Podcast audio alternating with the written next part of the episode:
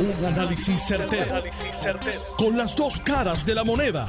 Donde los que saben no tienen miedo a venir. tienen miedo a venir. Esto es el podcast de Análisis 630 con Enrique Quique Cruz. Hoy comienza la situación en el aeropuerto, en los tres aeropuertos, en donde todo pasajero que llega a Puerto Rico tiene que presentar una prueba negativa del COVID que se la hayan hecho al menos 72 horas antes. 72 horas antes. El, el uno hacerse una prueba, ya sea para, para salir, usted no la necesita. En, los sitios que se vuela de aquí, en, en Estados Unidos, nadie te está pidiendo eso. Aquí Puerto Rico y el secretario de Salud están en todo el derecho de pedirla al que llegue. Ahorita estaba hablando con el corresponsal de nosotros aquí, Jerry Rodríguez, que me estaba hablando sobre un reportaje que hay en notiuno.com, donde nos dicen que el 68% de los que llegaron hoy o de los que están llegando aquí son residentes locales y no tienen el requisito de la prueba. Y ahí es donde se forma la confusión y se forma todo este revolú, no solamente en el aeropuerto, pero yo entre la semana pasada y este he tenido montones de gente que me han llamado para preguntarme qué hay que hacer, qué esto y qué lo otro, porque hay confusión. Y hace poco, como ustedes saben, yo estuve fuera de aquí por tres días, yo estaba de viaje y a mí no me tocó esta nueva orden ejecutiva que comenzó y yo llegué el miércoles pasado. Y yo no me hice la prueba donde yo estaba, yo me hice la prueba cuando llegué aquí. Fui el viernes, me hice la prueba y le envié, se la envié al Departamento de Salud en el portal ese que tienen. Pero les tengo que decir que, que esto es para los locales, para los que residimos aquí, esto es un inconveniente brutal. Y cuando digo inconveniente, lo digo porque uno conoce la gente de aquí, uno sabe los laboratorios de aquí, uno conoce a dónde ir aquí, pero uno se monta en un avión y va a los estados de la nación norteamericana, a los 48, y uno, yo, por ejemplo, donde yo estaba, yo no vi ningún laboratorio, yo no, yo no, decidí hacérmela como dice la regla, cuando yo llegara aquí, tenía 48 horas. Pero les tengo que decir que entiendo la razón, entiendo la dinámica y las precauciones que está tomando el gobierno, pero del dicho al hecho hay un gran trecho y en la implementación el trecho es más largo. Inclusive, Luego del fin de semana, cuando vi las actividades que, habían ocurrido en Orlando, que si el festival no sé qué, y la, pelea de no sé quién, y la otra cosa de no sé quién, mi, mi sugerencia es que esos vuelos que vienen de Orlando se pongan en, unas, en unos gates aparte y ahí se le haga prueba a todo el mundo. Pero eso soy yo. Las autoridades decidieron hacer otra cosa. Pero si de verdad queremos ser estrictos y de verdad queremos atacar el que este virus no entre a Puerto Rico a través del aeropuerto, pues entonces tenemos que hacerlo difícil. Porque lo fácil es pedirle a otro que lo haga. Lo difícil es hacerlo tú. Y esto, honestamente les digo, a mí no me hace el más mínimo sentido y lo digo ahora desde un punto de vista salubrista y no científico, porque no soy científico, el que tú 72 horas antes de montarte en un avión para venir para acá, te hagas una prueba. Esa es mi opinión, no científica.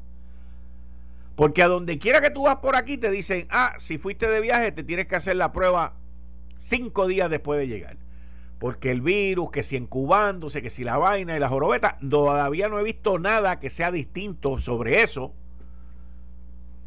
Pues entonces lo lógico sería que a los locales, a los residentes, se nos den las 48 horas esas para mostrar la prueba negativa aquí en el laboratorio donde tú vas la subes al portal como yo hice y ya. ¿Y cómo yo sé que es local? Enseñando la licencia y enseñando la identificación mía o la tarjeta electoral o lo que sea. Yo tengo que tener una licencia para viajar o el pasaporte que diga pan y ya está. O sea, uno como gobierno y salubrista también tiene que hacérsela un poquito fácil a la gente. Especialmente en esta situación que estamos viviendo, viviendo porque por un lado el CDC te dice en los Estados Unidos, en los 50 estados, ya hemos vacunado, esta mañana a las 9 de la mañana habían dicho que habían vacunado más de 150 millones de personas. En términos de las personas de 16 años para arriba, ya han vacunado sobre el 52% de la población y de los otros pues van por el 40 y pico por ciento. Ellos van allá a las millas. Nosotros aquí vamos a las millas, pero yo he notado, como lo mencioné más temprano esta semana, un bajón en, el, en, el, en la impulsividad, en el deseo de la gente vacunarse. No lo veo. Sí veo mucha preocupación con la variante que está ocurriendo en India, pero nosotros, como dije ayer, y lo dijo aquí el doctor Nieves Garrastegui, nosotros no somos India. Nosotros no utilizamos la vacuna que se, que se utilizó en India. Nos trataron de meter por unos medios por ahí, por ojo, nariz y boca, lo que estaba sucediendo en Chile. En Chile usaron una vacuna china. Y se dieron cuenta después que vacunaron a todo el mundo que la vacuna no era buena. Lo mismo, lo mismo pasó en India. Nosotros somos parte de los Estados Unidos, señores, quieran o no. Quieran formar crisis, quieran formar líos o lo que sea. Nosotros tenemos aquí vacuna a todo switch made in USA y provista por el gobierno de los Estados Unidos del cual somos parte y somos colonia. Yo le pregunto a usted, le pregunto a usted, imagínese, imagínese, cierre los ojos un momentito, imagínese cómo sería Puerto Rico ahora como un país independiente Mire, este me dice que somos los chulos del, USA. Por todos los chavos y todas las vacunas que mandan para acá. Pero imagínense si nosotros fuéramos independientes y no tiene que ir muy lejos para imaginárselo. Métase en la internet y busque el periódico El Diario en República Dominicana, los, el listín diario, los principales periódicos y mire ahí cuánta gente han vacunado en República Dominicana o alrededor del Caribe. Para que se compare, porque es que nos tenemos que comparar con alguien para uno poder tener una opinión. ¿Qué está pasando en República Dominicana? ¿Qué está pasando en Cuba? ¿Qué está pasando en Latinoamérica? Países con mucho más dinero que el que nosotros tenemos. Llenos de recursos como es Chile, Argentina, Perú. No les voy a decir Venezuela porque es un desastre del narcotráfico. Pero la realidad de todo esto es que nosotros, con vacuna o sin vacuna, tenemos que ponernos la mascarilla, tenemos que lavarnos las manos y tenemos que tomar las precauciones. Miren, yo estoy vacunado. Y yo con y mi vacuna, se lo pueden preguntar aquí a mi compañero, yo llego aquí todos los días, fumigo, limpio, y yo leí las estadísticas que dicen que eh, uno en diez mil personas se pegan con el COVID por tocar algo, lo que sea. Pues uno en diez mil, yo no sé si ese uno soy yo. Y yo sigo tomando mis protecciones hasta tanto lleguen las instrucciones locales de las autoridades locales de que me puedo quitar la mascarilla o de que ya... Pero ya están hablando de una tercera dosis. Ya se está hablando de una tercera dosis. Ya hay países que están ordenando para una tercera dosis e, y, es el refuerzo del refuerzo del refuerzo que tenemos. Así que vamos a ver esto, porque a la misma vez esto se junta, entrando en el próximo tema, en la cuestión del censo. Aquí nos habían dicho, inclusive, algo que me brincó esta mañana, yo digo, bueno, y con todo este revolú del censo y que en Puerto Rico hay 3.29 millones de personas, ¿y qué va a pasar con el plan fiscal que preparó la Junta? Porque el plan de la Junta tenía unos números poblacionales más agresivos, más bajos, que era lo que estaba dando el censo antes. Ahora esto está casi 200 mil personas por encima a los estimados que habían. Eso tiene que cambiar los planes de la Junta, eso tiene que cambiar los ingresos, eso tiene que cambiar los recaudos. ¿Qué va a pasar con eso? No sé, nadie ha dicho nada, pero yo planteo la pregunta. Mañana lo leerán en algún sitio o algún medio escrito lo planteará, pero es que esto cambia todo. Los números del censo cambiaron todo a favor de nosotros porque los estimados eran más bajitos. Y entonces entramos en la cuestión de que hay que parar el la fuga, hay que parar el qué sé yo qué poblacional, hay que parar el... Miren, ¿por qué se fueron los médicos? ¿Por qué se van los médicos? Hoy leí yo en Twitter un médico que escribió una carta y le escribí al médico a ver si lo podía entrevistar, pero no me contestó. Le escribí por Twitter. El médico dice, mira, no nos dejan, los planes médicos no nos firman, no nos permiten, no, no nos dan contrato y nosotros sin contrato no podemos. No podemos trabajar. Aquí está la carta en Twitter, la publicó él y se titula ¿Por qué los médicos se van de Puerto Rico? La fuga de los médicos que se ha visto durante la última década se debe a múltiples razones. No obstante, y sin duda alguna, los planes médicos han aportado enormemente al éxodo de nuestra clase médica. Esto no es nada nuevo. De hecho, nuestro actual secretario de salud, el doctor Carlos Mellado, emitió unas declaraciones en un artículo publicado el 8 de marzo del 2018 que dice, y cito, hay que trabajar lo que son las contrataciones de los asegurados que no quieren contratar con médicos nuevos fiscalizar que se respete la ley de pronto pago y buscar que establezcan tarifas. Miren, eso es ley, eso no se está haciendo. Pues los médicos si no lo firman aquí se tienen que ir, aunque la ley diga que los tienen que firmar. Yo recuerdo cuando estaban el cuatrenio pasado aprobando esa ley.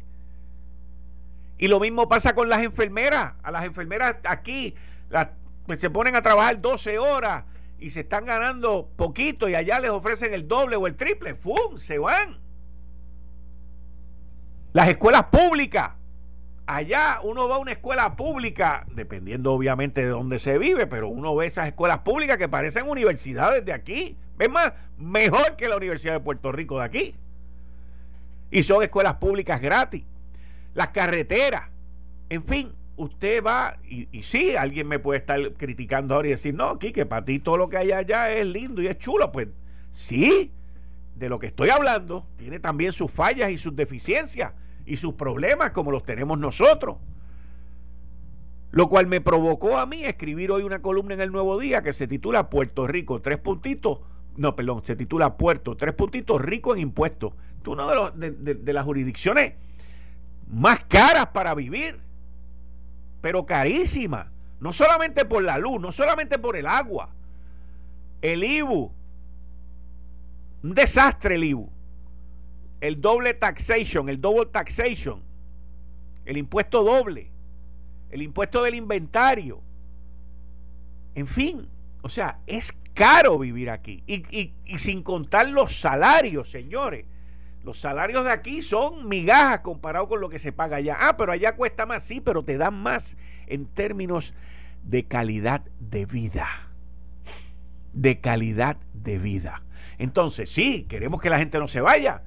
porque se fueron los policías aquí por miles y miles y miles? Venían a reclutarlo, estaban bien entrenados, bien adiestrados, buena disciplina y le ofrecían 30, 40% más de salario. Pues seguro que se van a ir. Ah, y les enseñaban inglés. Aquí no te enseñan inglés. Y no lo digo por la academia, lo digo por el sistema. Pues seguro que la gente se va a ir. Pero con todos los que se han ido, no se han ido tantos como uno pensaba. Yo siempre decía, no, que en Puerto Rico ahora los estimados dicen que hay 3.1, 3 millones, 2.9 y pico. Y yo decía, mano, pero es que los tapones no bajan. Los tapones vinieron a bajar con la pandemia porque cerraron a todo el mundo, pero los tapones no bajaron nunca. Pues, pues seguro, porque nunca se fueron los estimados. Ahora hay que hacer el estimado del estimado. Hay que hacer el estimado del estimado para el plan de ajuste, para los presupuestos, para todas las cosas porque hay más gente de lo que se estimaba. Y con toda la gente que se ha ido. Y con los que están viniendo. Porque está regresando también mucha gente. Mucha gente ha regresado. Pero nosotros tenemos que buscar la manera de trabajar aquí en Puerto Rico para tener una mejor calidad de vida. Mejor calidad de vida.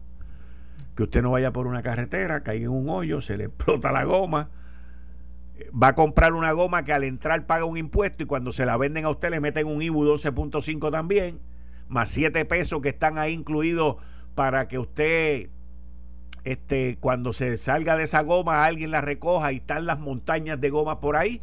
Y en Puerto Rico las montañas de goma existen cada cuatrenio porque se gastan los chavos en otra cosa, no salen de las gomas. Hay una oportunidad de convertir esas gomas en, triturarlas y utilizarlas como brea eh, porque dura más, las carreteras durarían más, pero aquí hay unos intereses entre un grupito pequeño que embrea y no quiere ponerle la goma, pues nosotros seguimos haciendo lo que los grupitos pequeños digan. Y ese es el problema de nuestra isla. El problema de nuestra isla es que un grupo pequeño de personas, en muchas ocasiones muy poderosas, son las que determinan el tipo de calidad de vida que nosotros tenemos. Y eso es lo que está mal. Eso es lo que está mal.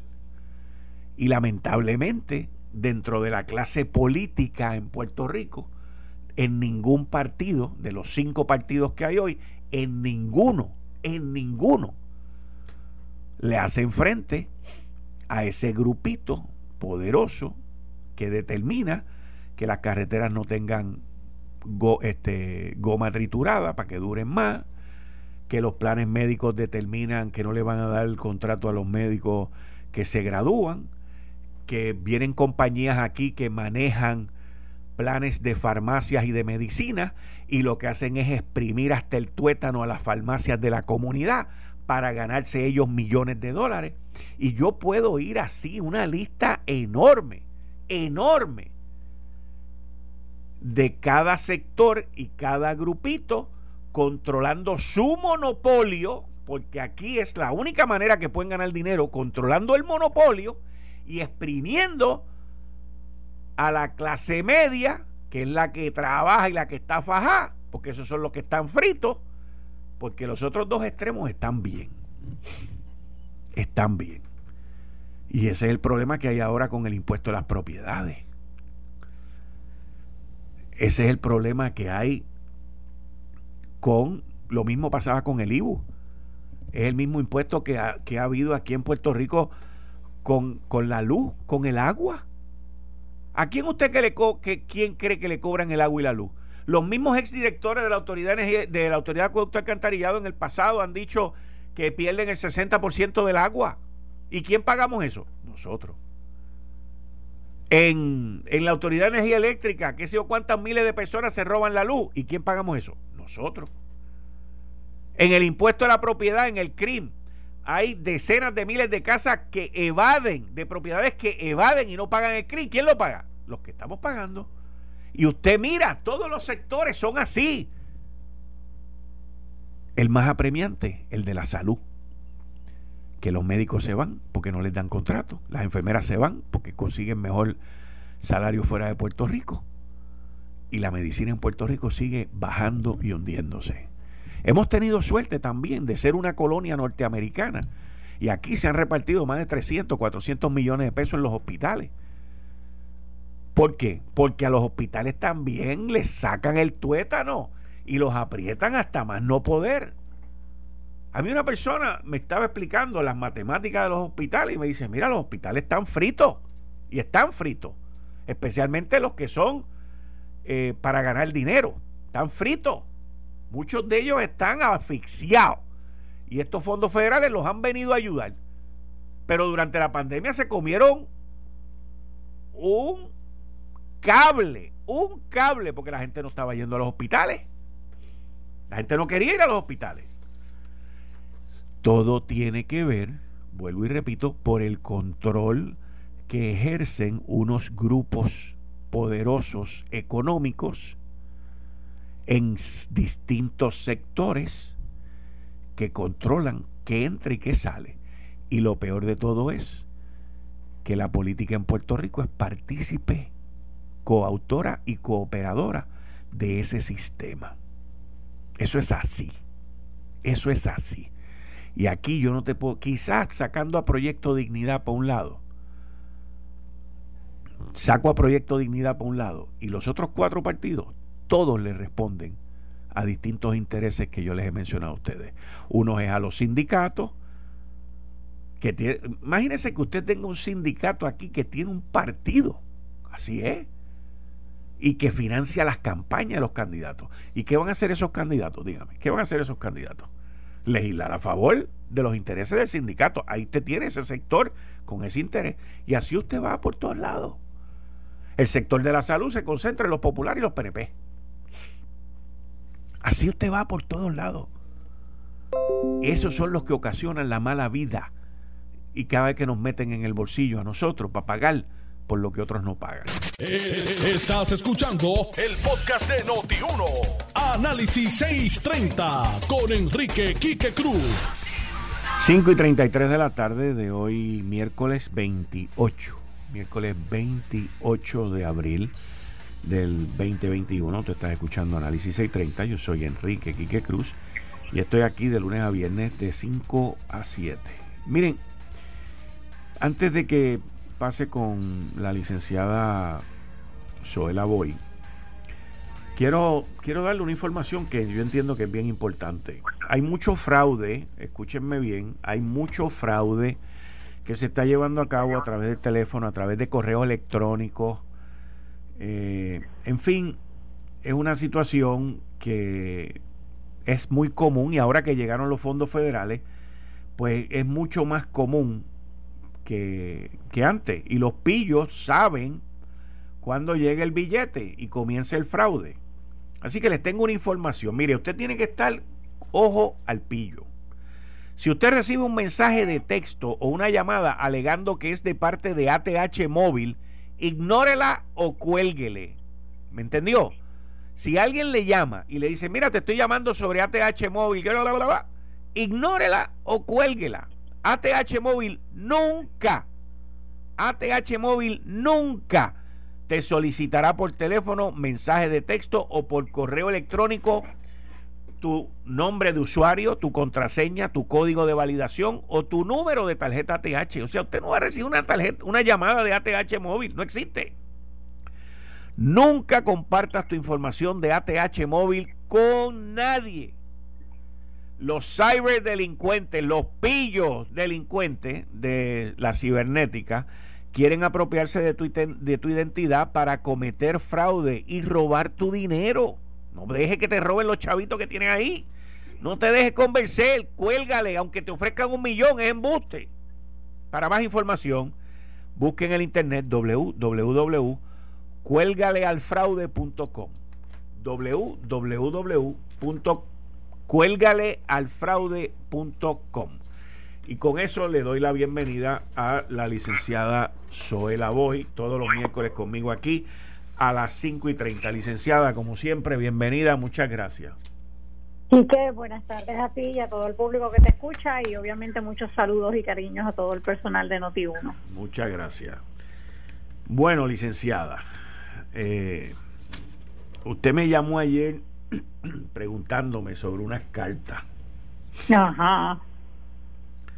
Y hasta donde yo tengo bien claro y entendido, las cartas van. Lo único que me equivoqué, yo había dicho que eran 1500 cartas y estamos hablando de aproximadamente 3000, eh, perdón, más de 4000 cartas. Más de 4000. Entonces, esas cartas básicamente lo que van a decir es tu nombre, tu dirección, y te van a decir que el primero de junio, pues tú te tienes que reportar a trabajar a otra dependencia. Así mismo es. Yo, me, la, la verdad es que aquí que yo he sido criticada porque yo en muchas ocasiones eh, a través de los medios de comunicación, las oportunidades que tengo de intervenir, ya sea por escrito eh, o en televisión, en radio. El tema de Luma lo he traído con mucha frecuencia y lo hago, Quique, porque uno, yo creo que todavía estamos a tiempo de hacer lo correcto. eh, y he dicho y reitero, yo no estoy en contra de yo tampoco que una entidad privada corra lo que es la transmisión y distribución de la energía eléctrica. Sin embargo, sí creo que el primero de junio no debería ser la fecha. Y si me permite, que yo quisiera, para que los radioescuchas entiendan cuál es la, porque es que yo llego a esa conclusión. Yo creo que tienen muchos eh, problemas ese contrato y nos enteramos en gran medida por las vistas públicas que se llevaron a cabo en cámara en la Cámara de Representantes y en el Senado. Pero yo creo que hay unos aspectos que para mí son los que más provocan preocupación y por más que escucho de ponentes del Ejecutivo en esas vistas, por más que leo, por más que pregunto, todavía las preguntas que tengo siguen sin contestar y estamos a menos de 30 días laborables para que llegue el día de esa transición a esa entidad privada. Lo primero que yo comentaría es en la Autoridad de Energía Eléctrica se estima que hay alrededor de 5.500 empleados y de esos casi un 80%, como 4.300 son trabajan para transmisión y distribución. Hasta el momento, y escuchaba hoy ahí en Noti1 a Carmen Jovet, estaba entrevistando al representante del público en la Junta de la Autoridad de Energía Eléctrica, y él le notificó que la Autoridad de Energía Eléctrica hoy en una reunión de junta le certificó que Luma hasta el momento solamente ha reclutado de esos 4.300 que estamos hablando que hoy la autoridad utiliza para esos dos servicios, transmisión y distribución, solamente ha reclutado un 132. Y eso me lleva bien entonces a la pregunta de antes del primero de junio, ¿de verdad que Luma tiene la expectativa de que va a reclutar los miles de empleados que va a necesitar para poder dar el servicio a toda la isla? Y vamos a añadirle a esto, si no van a reclutar de la Autoridad de Energía Eléctrica, porque hasta el momento solamente han reclutado 132, ¿qué van a hacer? Van a traer personas de otras jurisdicciones y si lo hacen, ¿verdad? Que esa es decisión de ellos, esas personas en medio de la temporada de huracanes van a ser personas que no conocen el sistema de energía eléctrica de Puerto Rico. O sea que en el medio de posibles huracanes vamos a tener personas, la mayor parte, la gran mayoría de las personas que van a trabajar para ayudar a Puerto Rico con el sistema eléctrico durante un huracán, van a ser personas que no conocen nuestro sistema. Así que eso es una preocupación que me, que, que me levanta bandera roja inmediatamente. Por el otro lado, y vamos al punto que tú trajiste primero, las cartas a los empleados. Tú dices que esas cartas van a decir el nombre del empleado y la notificación de que ya van a ya no van a ser empleados de la Autoridad de Energía Eléctrica y que van a ser movidos, asumo yo, que por verdad la ley del empleador único a otra entidad del Ejecutivo, del gobierno de Puerto Rico. Pero yo esperaría, aquí que esas cartas establezcan no solamente a qué entidad van a ser eh, eh, transferidos, sino a qué puesto, cuál va a ser el salario, cuáles van a ser los beneficios, porque tú y yo hemos escuchado, y Puerto Rico completo, a líderes, incluyendo al gobernador de Puerto Rico, incluyendo a oficiales electos, reiterar que por ley ellos pueden certificar que esos salarios, esos beneficios no van a ser alterados. Así que lo que gane hoy, esos mm, eh, miles de empleados que reciban las cartas a las que tú haces referencia, en esa carta yo espero que le digan que por lo menos el mismo salario que tienen hoy lo van a tener y que los mismos beneficios que tienen hoy los van a tener.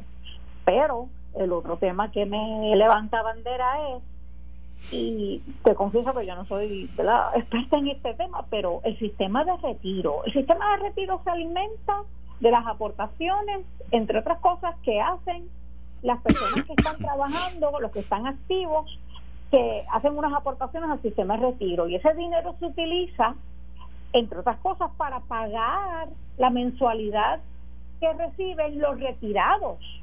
Entonces, si tú tienes casi un 80% de los empleados de la Autoridad de Energía Eléctrica van a dejar de ser empleados de la Autoridad de Energía Eléctrica.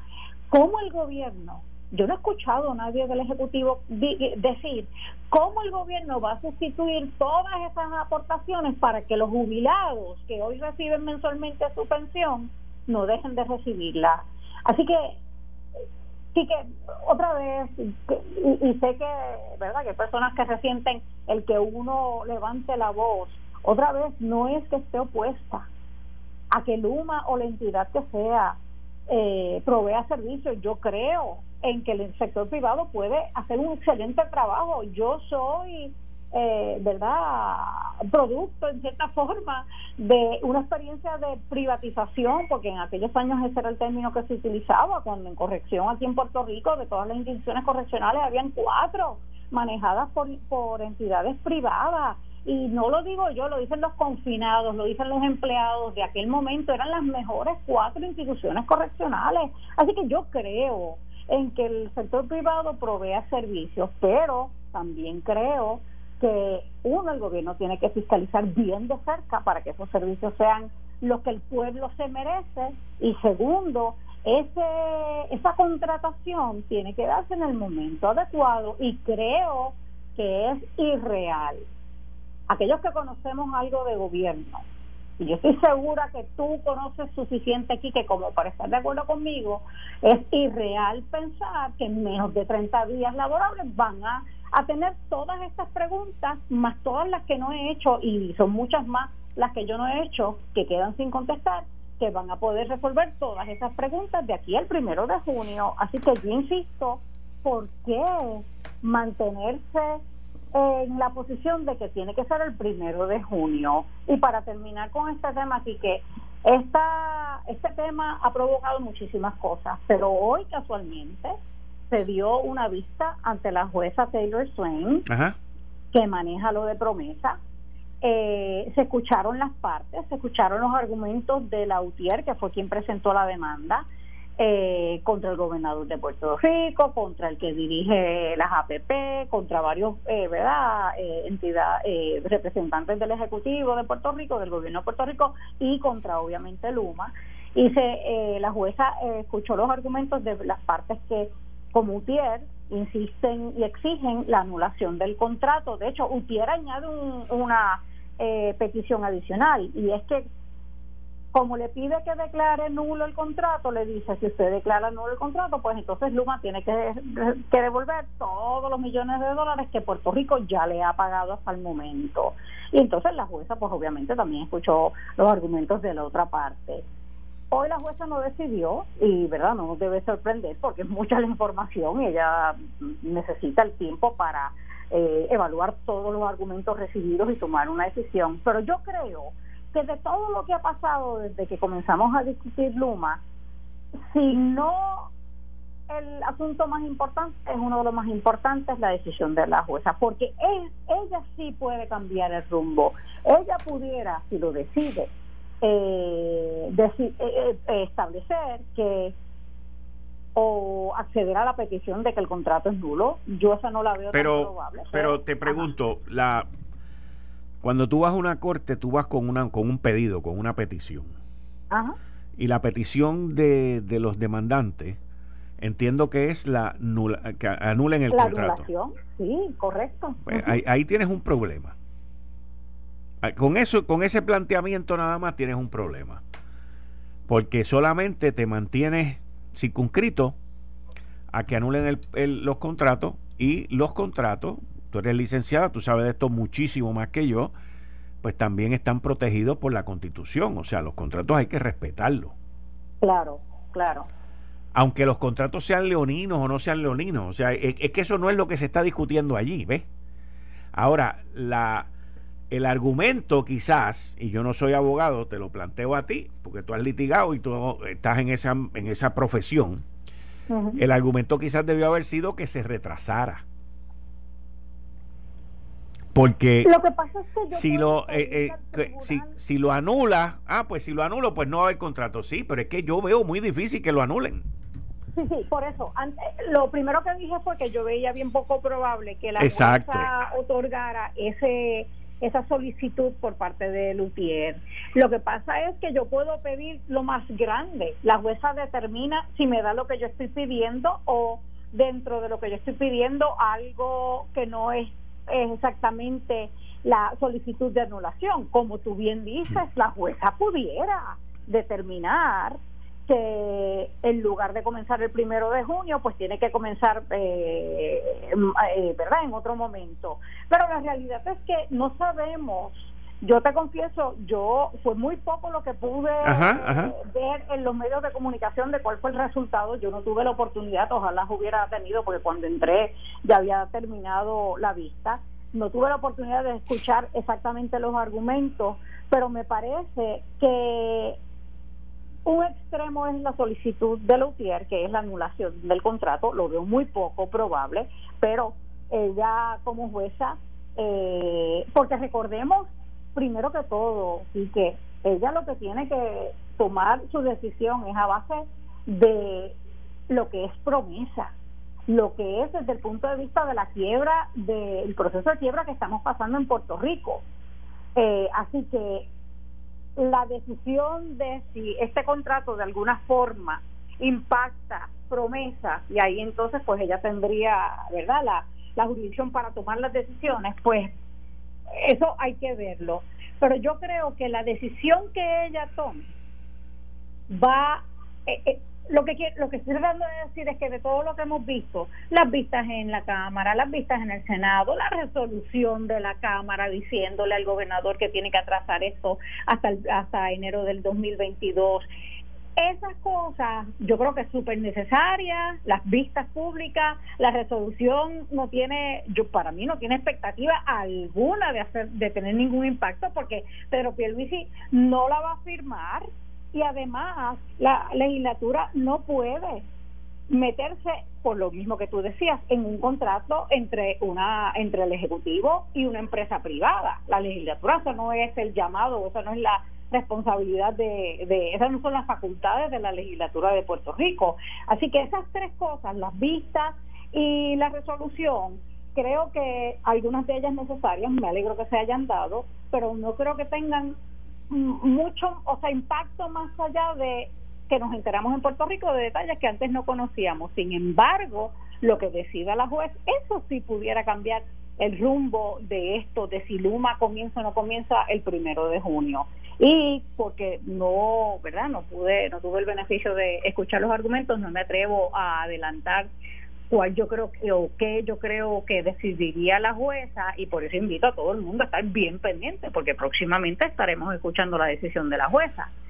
Pero la verdad es que independientemente de la decisión, yo creo que el gobernador de Puerto Rico tiene la oportunidad de evaluar todos estos aspectos y si él, si a él le dan las contestaciones, ¿qué va a pasar con los salarios y los beneficios de los empleados? ¿Qué va a pasar como Luman solamente ha contratado 132 eh, eh, empleados? ¿Qué va a pasar si en verdad Luma va a poder estar listo para cuando en primero de junio entre a dar esos servicios, si va a tener el personal necesario para hacerlo, qué va a pasar con las pensiones de los jubilados de la Autoridad de Energía Eléctrica. Si Pedro Pierluisi tiene las contestaciones a todas estas preguntas, pues entonces, qué bueno que lo diga el pueblo de Puerto Rico para que estemos tranquilos. Al fin y al cabo es la decisión obviamente del gobernador. Eh, a menos que, ¿verdad?, la jueza determine otra cosa. Pero yo no entiendo a base de la información que tengo y hago constar para récord en tus micrófonos, Quique, que yo no tengo toda la información, pero a base de la que tengo, yo creo que el primero de junio no debería ser la fecha en que esta transición a la empresa privada Luma se dé. No está, Puerto Rico no está listo para eso. Hmm, va a estar bien difícil, bien difícil. Oye, cambiando el tema, eh, Biden hoy le habla al Congreso y viene con un plan de 1.8 trillones de dólares. Gran parte de esto está enfocado hacia la educación y el cuidado de los niños, específicamente el pre-K. le llaman el prekinder universal de 3 a 4 años. No importa el dinero o los ingresos que tengan los papás, sería este servicio para todo el mundo. Para todo el mundo. Eh, los community colleges, las universidades comunitarias, no sé cómo se dice community college en español, by the way. La verdad que no Pero, y traté de buscarlo, pero las universidades comunitarias, las universidades que están en la comunidad, serían gratis. Básicamente los community college, el, el, community college es una universidad eh, que si tú estás graduado de cuarto año, no importa cuál sea tu índice académico o lo que sea, tú básicamente te van a aceptar. Y de ahí tú pues te vas moviendo a otras universidades. Pues está hablando de Free Community College para todo el mundo, pero gran parte de este proyecto o de esta presentación que él va a hacer hoy, pues va a estar financiado por la subida de impuestos. Escúchate esto, porque esta parte nos toca a nosotros y es muy interesante. El presidente está proponiendo aumentarle el presupuesto a la oficina del IRS, que son los que cobran los impuestos, investigan y todo ese tipo de cosas. Ajá. Óyete la cantidad, 80 billones de dólares con B de bruto, burro y del mal administrador. 80 billones de dólares para el presupuesto del IRS para investigar a personas, a compañías que evaden impuestos y a, todos los que están evadiendo los impuestos. Y voy más allá. Una de mis fuentes, desde la Florida, me escribió el lunes, que, que escucha el programa todos los días, le envío un saludito a Carlos me envió una información el viernes de que a él le habían confirmado oficialmente que el IRS había abierto una oficina nueva en la Florida dedicada única y exclusivamente a investigar la ley 2022 en Puerto Rico. Oh, wow, wow. Tú sabes, eh, eh, escuchando estas esta, estos números que tú estás dando que son impresionantes, ¿tú te imaginas? Porque ese cálculo de cuánto le quiere aumentar Joe Biden al IRS en su presupuesto tiene que estar basado en el cálculo que ellos deben haber hecho de cuánta evasión de pago de impuestos hay eh, en Estados Unidos, incluyendo a Puerto Rico, porque obviamente lo está haciendo para poder fiscalizar mejor y atraer toda todo ese dinero que se está dejando de recibir en este momento. Así que yo no sé, me parece que el mensaje si se lo aprobaran, el mensaje es a todo el mundo que pague lo que, lo que se supone que, que pague, ¿no? Eh, pero tú sabes sí que escuchándote hablar de lo que va a pasar esta noche, ese, ese mensaje, primero, Joe Biden, ¿cuántos mensajes de presidente se escuchó desde la silla de él? Cuando estaba en el Congreso de Estados Unidos. Así que esto debe ser para él un momento, eh, digo, ¿verdad? Ser presidente es un momento eh, de mucha emoción, pero yo me imagino que este es la primera vez que él se dirige allí al Congreso y es la primera vez que lo hace desde la posición que tiene hoy y no desde la otra posición cuando estaba sentado como miembro del Congreso. Otra cosa que yo y cuando estaba sentado y cuando estaba sentado como vicepresidente en los ah, ocho años también, exacto, escuchó los de Obama, pero no él como presidente, sino como vicepresidente. Excelente punto. Otra cosa que a mí me está bien interesante es que en la primera vez que un presidente de Estados Unidos va a dar un mensaje al Congreso teniendo detrás de él dos mujeres. Oh, excelente punto.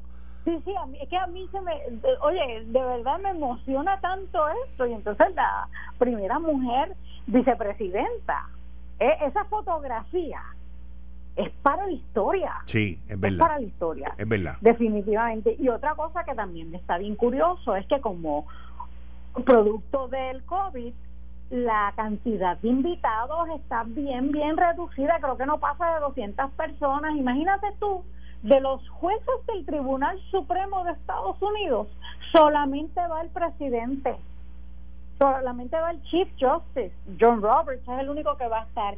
Y los jefes y jefas de agencia, no van para el, el mensaje, lo van a ver, ¿verdad?, en otro lugar. Y, los, y el staff del presidente en Casablanca tampoco va para allá. Así que la verdad es que eh, está el COVID ha impactado hasta un momento tan importante como es el mensaje del presidente ante el Congreso y esto de que los jefes de agencia no vayan a estar allí ninguno una nota curiosa me estuvo bien curiosa cuando leía eh, la información. Tú sabes que cuando se dan los mensajes de los presidentes hay un designated survivor que es uno de los miembros del gabinete que como todos están allí en el, en el Capitolio, pues se queda esta persona por si pasara algo. De hecho, allá hace una serie, yo creo que tiene que ver con ese tema. Eh, y en esta ocasión no se va a identificar a nadie como designated survivor, porque como los jefes de agencia no van a estar allá, no hay necesidad de hacerlo. Así que la verdad es que, que este mensaje del presidente Biden tiene muchas particularidades, eh, ¿verdad? Es como que por primera vez pasa todo esto que, hemos estado repasando. Y yo creo que él va a utilizar su tiempo para hablar, obviamente, de lo que ha logrado hasta el momento, particularmente, ¿verdad?, con relación al COVID, pero me imagino que insistirá en más vacunas, más vacunas, más vacunas. Yo creo que va a hablar de eso que tú estabas hablando al principio, de este plan para encaminar nuevamente a Estados Unidos desde el punto de vista de ayuda a, como tú decías, los daycare centers, la educación gratuita a nivel de, de pre-K y de los community colleges. Yo creo que me imagino que hablará también de algo tiene que decir con relación a lo de George Floyd a la reforma de las policías. Asumo yo que él va a estar hablando de ese tema. Eh, de hecho, que mm, eh, hay ahora mismo ante el Congreso la el George Floyd, uh, I think, creo que se llama Policing Act o la ley de, de reforma de la policía George Floyd y lamentablemente la Cámara, eh, perdón, el Senado no ha eh, evaluado esa pieza, así que me imagino que hablará de eso. Yo creo que va a ser un un mensaje del presidente que es necesario escucharlo, verlo, porque definitivamente va a ser para la historia. Y esa fotografía que te cuento de él con las dos mujeres detrás me encanta, quiero decir loca por verla. Esto fue el, podcast de Notiuno. Análisis 630 con Enrique Quique Cruz. Dale play a tu podcast favorito a través de Apple Podcasts, Spotify, Google Podcasts, Stitcher y notiuno.com.